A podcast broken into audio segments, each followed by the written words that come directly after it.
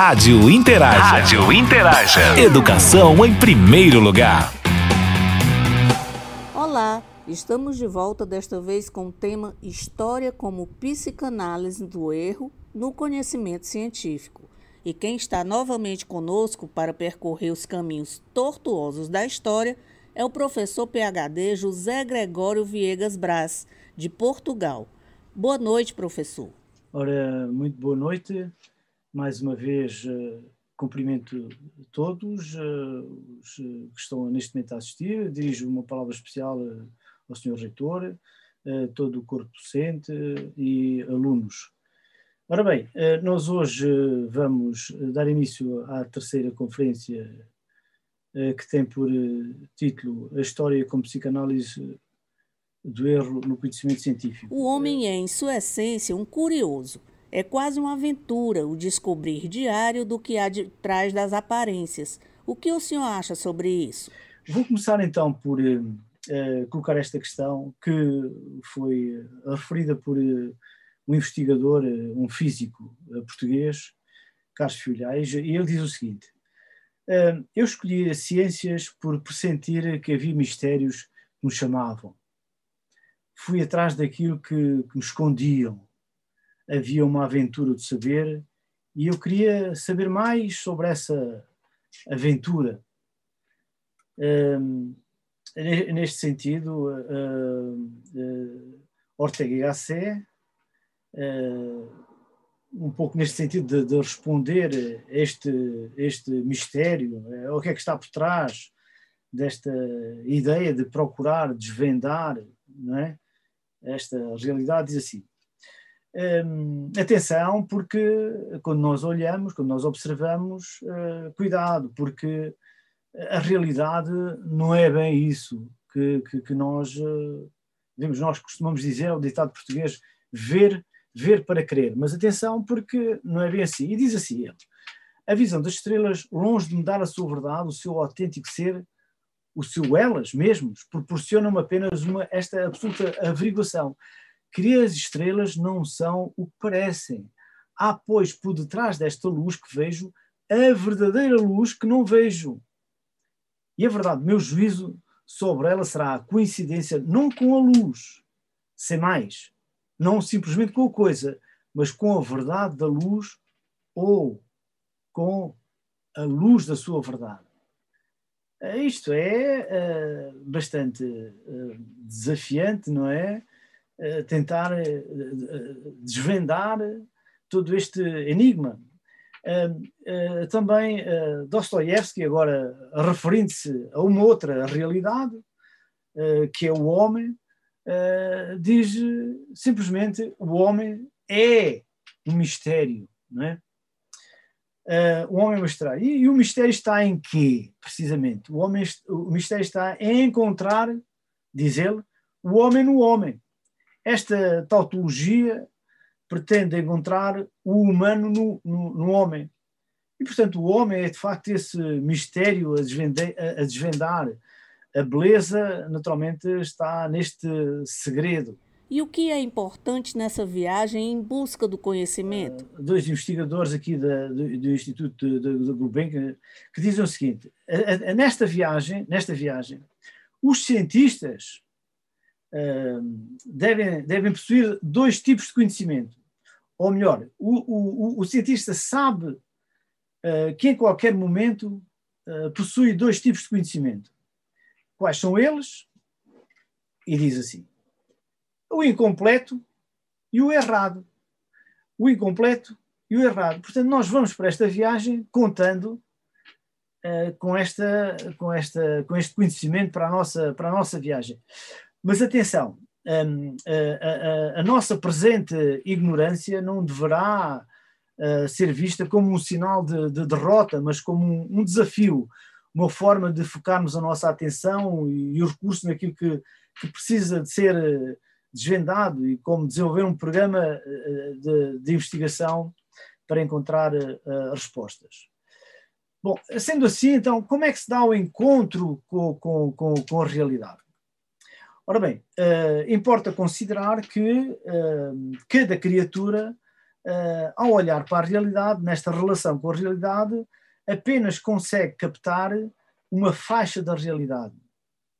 Uh, os morcegos uh, captarão uma faixa, a carraça uma outra faixa, e por aí fora. Não é? Cada criatura apenas tem a percepção daquilo que a sua evolução permite ter.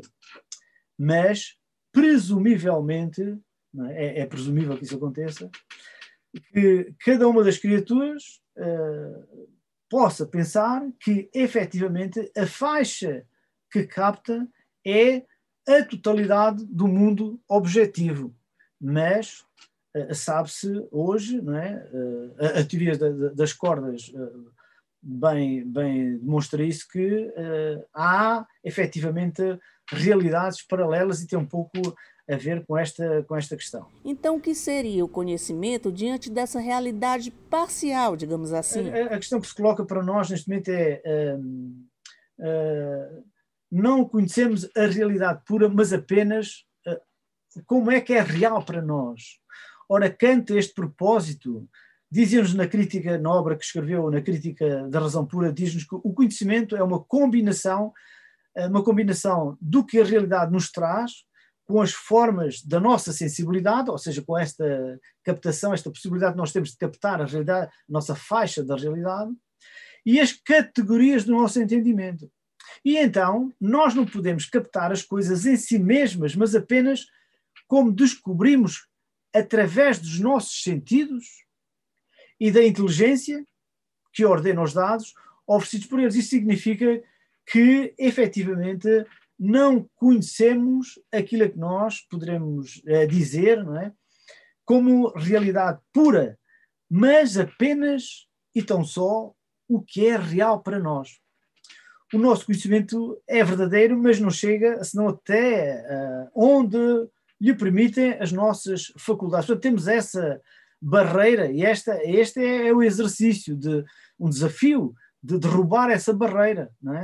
é, é, é um exercício difícil. O que podemos fazer para retirar a névoa que nos impede de ver a realidade? Nós temos que reformar a inteligência. Reformar a inteligência. O que é que ele quer dizer com isto?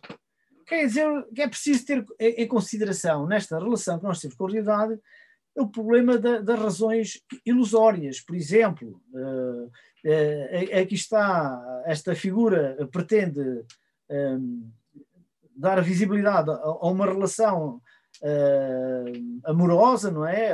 A, relação quando, quando estabelece uh, esse tipo de relação, e naturalmente que a ilusão pode também aqui ofuscar a, a, a realidade. Nós somos atraídos por determinadas particularidades e projetamos uma, uma determinada ideia, que são ideias ou razões, digamos, ilusórias. Mas depois o que acontece é que com, com o andar do tempo nós vamos, vamos, vamos chegar à conclusão que essas ideias não correspondem à, à realidade. Então o que é o real, professor? O real é sempre objeto de uma ficção, ou seja, de uma construção do espaço onde se entrelaça uh, simultaneamente uh, o visível uh, o dizível e, e, o, e o fazível. Então quer dizer que para alterarmos os padrões de, de, de, entendimento, temos que necessariamente alterar os padrões do nosso conhecimento. A realidade é conhecimento. E nós vemos a realidade a partir do nosso conhecimento. Matrix é uma falsa realidade, é um holograma dos nossos sentidos, o que nos leva a acreditar apenas nas nossas percepções. O que vemos pode não ser exatamente como vemos, mas somente o que é captado pelos nossos sentidos, não captando o que se situa fora do nosso campo de, de, de percepção. Bom, isto quer dizer que os enquadramentos que nós utilizamos, não é? os padrões de leitura ou os programas de leitura, informam ou deformam o nosso pensamento. Nós temos que levar isso em, em consideração. Portanto, tudo é controlado pela matrix eh, do intelecto. Matrix é criada pela mente. A realidade é muito mais complexa do que os nossos olhos podem ver ou que as nossas cognições podem captar ou descodificar. E através de que oscila essa realidade? Conhecimento da realidade, digamos, eh, oscila entre a luz e a sombra. Ora bem, é conhecida esta alegoria de, de Platão, uh, que é conhecida como o mito da, da, da caverna. Uh, este é muito conhecido, uh, vou rapidamente colocar a questão para depois avançarmos. Ora bem, Platão supõe esta situação. Dentro de algo parecido com uma, com uma caverna, vivem alguns homens onde estão acorrentados desde a sua infância, de frente a uma parede que serve de tela uh, para iluminar a caverna existe uma fogueira, não é? Por trás, um feixe de luz, que aproveitando a sua luz projeta imagens na, na parede através das sombras uh, de objetos animados ou, ou, inanimados, que representam pessoas, plantas, objetos, animais, o, o calhar, não é? Demonstrando cenas do dia a dia. Assim, o, esses prisioneiros ficam analisando e julgando que as situações que estão a ver, não é? essas sombras, são a, a, a sua própria a, realidade. Agora vamos imaginar o seguinte: se um dos espectadores conseguir libertar-se dessas correntes uh, e olhar para trás diretamente dos objetos dos seus portadores, ficará admirado e completamente desconcertado. Supondo agora que consegue libertar-se não é? e, e vir à luz, uh, vai ficar completamente atordoado, cego com a, com a claridade o que é que está, o que é que está a acontecer? Afinal, ele entra eh, em, em, confusão porque o que está a, a ver agora na realidade não condiz com aquilo que foi toda a, a, a sua vida. E ele o que faz? Uh, afinal, qual é a, a, verdadeira realidade? É esta da luz ou outra da, da, da escuridão? O que fazer, não é? Uh, naturalmente que ele tem que uh, se habituar uh, essa nova realidade e, portanto, mudar o seu esquema conceptual. mas imaginemos agora uma outra situação. Por amor aos seus companheiros, alguém decidia voltar. Ei, os meus amigos, afinal, estão todos lá atrás. aquela não é a verdadeira realidade. A verdadeira realidade é esta. E agora? Vou ficar aqui e não lhes vou dizer nada, não. Tenho que voltar lá. Que é que iria acontecer? este iria sentir muitas dificuldades em ver, em ver na penumbra outra vez, não é? Seus olhos habituados à luz plena teriam que se readaptar. Ele tentaria dizer aos seus amigos os enganos que sofrem ao tomar as sombras por ecos e, e, e, e por seres e, e vozes reais. O que diriam os que tinham ficado na caverna? O que é que diriam os seus colegas?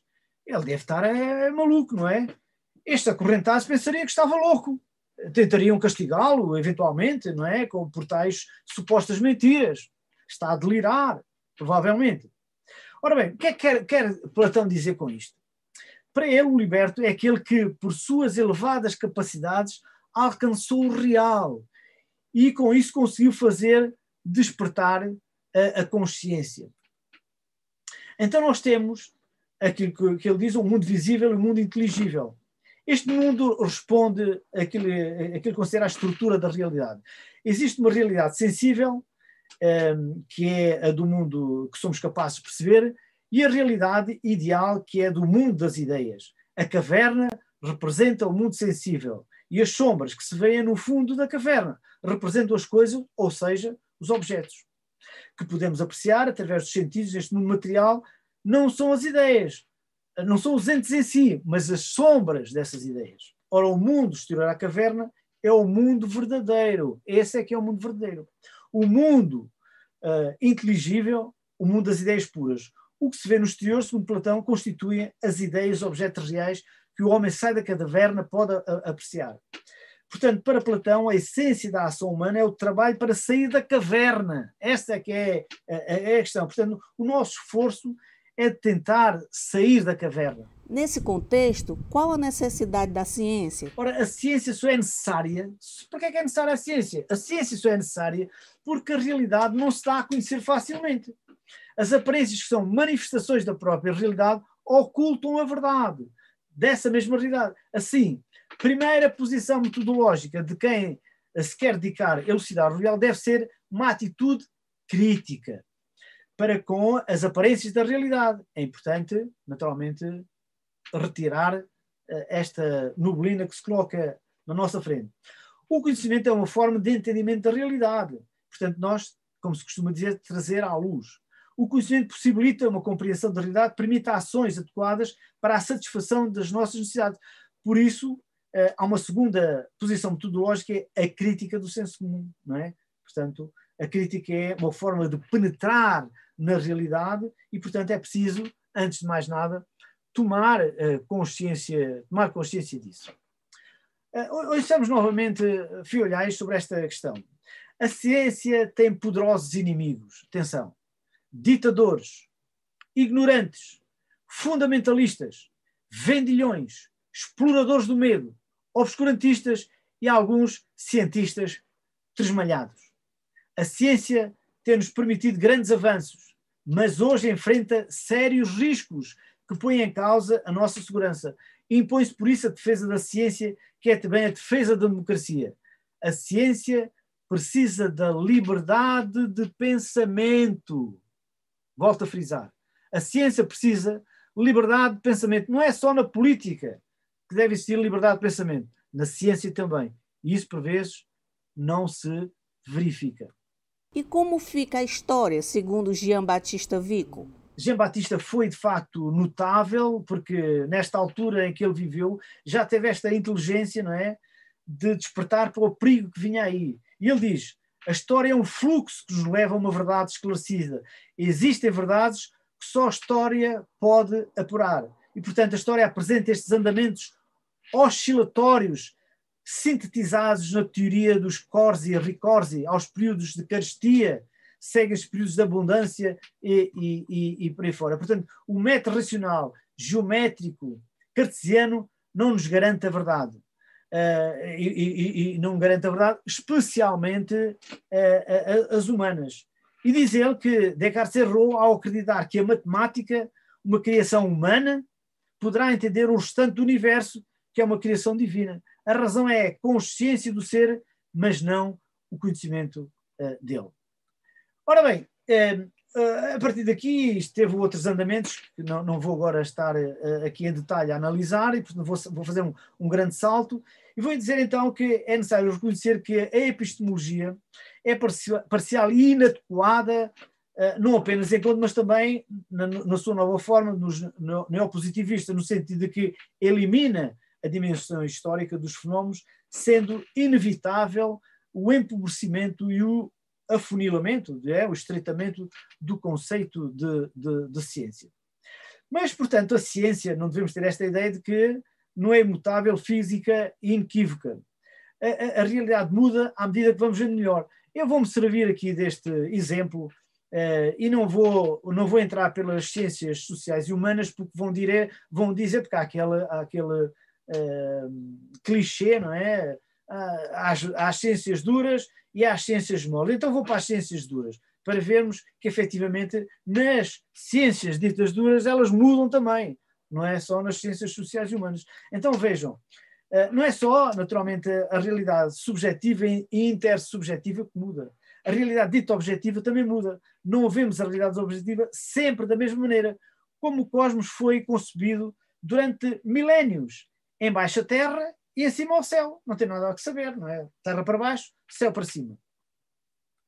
Mas uh, esta primeira uh, revolução foi realizada por Anaximandro, há 26 séculos na tentativa de compreender como podem o Sol e a Lua e as estrelas girar à nossa volta, substituindo a imagem do cosmos, o cosmos por esta. Uh, o céu até agora a, a, toda a volta da Terra. A Terra é um grande calhau que flutua suspenso no espaço sem cair. Talvez para Ménides ou Pitágoras se dão conta de que a forma mais razoável dessa Terra que voa é uma esfera. Aristóteles escreve, por argumentos científicos convincentes, para confirmar a esfericidade da Terra e dos céus à volta da Terra, nos quais circulam os astros celestes, daqui resulta nesta esta imagem não é? que, que estão aí. Ora, o, no livro de, de, de, Aristóteles, do céu, é a imagem do mundo que permanecerá até ao final da Idade, da idade Média. Uh, o salto seguinte é dado por Copérnico, inaugurando grande, a grande revolução científica. Recupera a ideia já considerada na Antiguidade. Copérnico considera que a Terra não está no centro da dança dos planetas, onde, em vez disso, está o Sol. O nosso planeta torna-se um planeta, torna-se uh, como os outros, gira a grande velocidade sobre si mesmo e à volta, e à volta do Sol. Ora, o conhecimento não para, não é? E, e, e os instrumentos vão melhorando, o sistema solar não é senão um entre muitíssimos. E o nosso Sol não é senão uma estrela entre outras. outras. E, portanto, a galáxia não, não, não passa, por sua vez, de um grãozinho de pó, imensa nuvem de, de, de, de galáxias. O que mudou com a revolução científica do século XVII? Com a revolução uh, do século XVII, levada a cabo por Bacon, Galileu, Descartes, Newton, tudo, tudo mudou. A, cosmologia de Ptolomeu foi substituída pela de Copérnico, a física de Aristóteles, pela de Galileu e de Kepler, e depois de, de, pela de, de, de, Newton. A partir daí surgiram um grande número de teorias que levaram à formação de novas ciências. A química emergiu com Lavoisier, a geologia com James Hutton, a biologia com Lamarck, e daí surgiram mais ciências e outras se ramificaram, a genética, a bioquímica, a física das partículas, mas acontece que as teorias consideradas verdadeiras revelaram-se falsas e foram substituídas por outras teorias que acabaram também por ser substituídas. Na biologia, a teoria da evolução de Lamarck foi substitu substituída pela de Darwin, e esta, por sua vez, deu origem à teoria neodarwiniana, resultado da junção com a teoria dos genes de, de Mendel. Na física, a teoria da gravidade de Newton foi substituída pela teoria da relatividade de Einstein, e algo semelhante aconteceu também noutras ciências. E o homem? Bem, o homem então, a confusão e a aceleração ideia, ideia mas só para uh, sintetizar, não é? Uh, não vou estar aqui, portanto, a muito tempo sobre isto, não, não, não, não disponho desse, desse tempo, mas queria dizer, uh, naturalmente, como faz esta referência Carrel, há efetivamente um resíduo demasiado importante para ser desprezado. De facto, a anatomia, a química, a fisiologia, a psicologia, a pedagogia, a história, a sociologia, a economia, política por aí fora, não esgotam o sujeito. O homem que os especialistas conhecem não é, portanto, o homem concreto, o homem real. Trata-se apenas de um esquema, ele próprio formado de esquemas construídos pelas técnicas de cada ciência o que costumeiramente é feito no sentido de negligenciar os grandes dados, ou seja, de negligenciar a história. Portanto, esta falta de diálogo faz negligenciar aquilo que hoje chamamos os grandes dados, não é? Uh, os grandes dados. Hoje, no mundo das, ciências informáticas, da inteligência artificial, é comum falar-se nos grandes dados. Ora, o que é os grandes dados? Os grandes dados é a história, está lá tudo. Uh, em qualquer área, as coisas não começaram hoje. Há um manancial de experiências. Lá está. Então nós vamos desprezar uh, toda essa construção. Uh, também hoje, os estudos epidemiológicos, o que é que fazem? Vão ver, vão reunir dados para ver como é que eles se dispersam, é, quais são as tendências. E, a história faz o quê? Joga os dados fora? Não, não vamos considerar isso. Portanto, esta é, é uma questão é, importante eh, porque efetivamente o cérebro humano precisa de, desses dados para sintetizar não é, essas experiências e daqui uh, resultar uma nova interpretação da realidade. E que função têm os erros na busca da verdade? Como teríamos um engano se desprezássemos os estudos dos erros? É através deles que o espírito progride em direção à verdade. Portanto, é, é, é importante também considerar a ciência não, não pode ser contada apenas por brilhantes teorias e descobertas, está plenas de acontecimentos casuais, erros e confusão. E, portanto, nós aprendemos tanto com as vitórias como com, a, com as derrotas. Portanto, a ciência precisa da história para ter consciência. A realidade é conjunto, não é só uma parte. Portanto, que processo? E nos processos, nós vamos ver quais são as linhas de continuidade, quais são as linhas de, de, de, descontinuidade. Portanto, o fenómeno é um todo. E isso precisa de ser pensado não nos cortes do tempo, não é? Não é em fatias do tempo diferente, mas na lógica, na, na, lógica da duração. E na lógica da duração, nós temos que, naturalmente, integrar, inevitavelmente, a memória. Sendo assim, nós precisamos de fazer, uh, uh, uh, ter este procedimento, de encarar a história aqui como a psicanálise do erro, entendendo a verdade como um erro retificado, como nos diz Bachelard. Ora bem, se a ciência é esta capacidade de ver, esta potencialidade que nós temos que explorar, então nós temos que, que, que, que considerar que o pensamento científico alimenta-se desta capacidade de ver as coisas de uma forma diferente daquelas que víamos anteriormente, não é? E, portanto, trata-se, antes de mais nada, de, de, de, de uma atividade uh, visionária. E ver o quê? Ver o invisível. Esta é que é a questão. Nós andamos à procura do invisível. Ora, o cientista não, não, não, não é chuva, chuva no molhado, não é? O cientista anda à procura do invisível. O cientista anda à procura de dizer o que não foi dito, de dizer o indizível. Além de ser o invisível, o que é o inconsciente em nós? Ora, o inconsciente é a história, a história coletiva, produziu as nossas categorias de pensamento e a história individual através da qual elas foram depois inculcadas. Então nós precisamos de eh, perceber eh, como é que, como o próprio Freud diz, de erro em erro vai-se descobrindo a verdade. E, portanto, só a história, naturalmente, é que abarca este processo.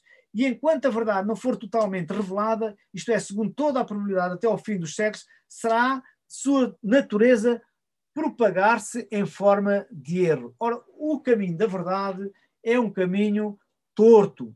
Não há erro hum, sem parte de verdade. E mais poderíamos definir o erro uma verdade uh, incompleta. Portanto, a ciência precisa da história para ter consciência. Esta é a questão, consciência e para que é que serve a consciência? A consciência serve precisamente para nós tomarmos conta daquilo que andamos a fazer, não é? Uh, para saber o que, é, o, o que é que andamos a fazer. Uh, e, portanto, qual é o, o, o, lugar onde emerge o pensamento? Qual é o lugar onde emerge a vontade? Onde é que se situam as emoções? É, naturalmente, no domínio da consciência. O pensamento baseia-se nestas sínteses sucessivas do que aconteceu para nós podermos ter uma noção, uma concepção daquilo que é, que é a realidade. Portanto, a consciência histórica tem uma atitude, digamos, de orientação, de nos ajudar a orientar. O filósofo alemão Walter Benjamin reflete sobre a importância do passado para construir e transformar o presente e o futuro. Como isso funciona? O que devemos fazer para que isso aconteça? Nós precisamos fazer esta regressão para podermos progredir, aceder ao passado para compreender e mudar uh, o presente. E já agora aproveito aqui uh, a ideia de que nós precisamos ver isto mais na lógica uh, da mais na lógica do filme do que propriamente na lógica da fotografia, porque a realidade é dinâmica, a realidade está sempre em movimento, mas nós temos a tendência de parar a realidade, de agarrar a realidade e olhar para a realidade como se fosse uma fotografia. Mas isso é uma ilusão porque, efetivamente, uh, tudo isto está em interligação e nós não conseguimos, não conseguimos perceber o filme apenas por essa película, apenas por essa imagem, porque é um conjunto de imagens que dá uh, a ideia uh, do filme. Uh, portanto, há que considerar também esta questão da relevância da incerteza e do erro. portanto, o maior erro como diz Karl Popper, é subestimar o erro. Eh, na abordagem historiográfica da ciência emerge a relevância da incerteza e do erro, e, e, portanto, a ciência é incerta, diz-nos Popper, não prova, apenas refuta falsas teorias, pelo que não se pode evitar os erros, sendo então importante apreender através deles.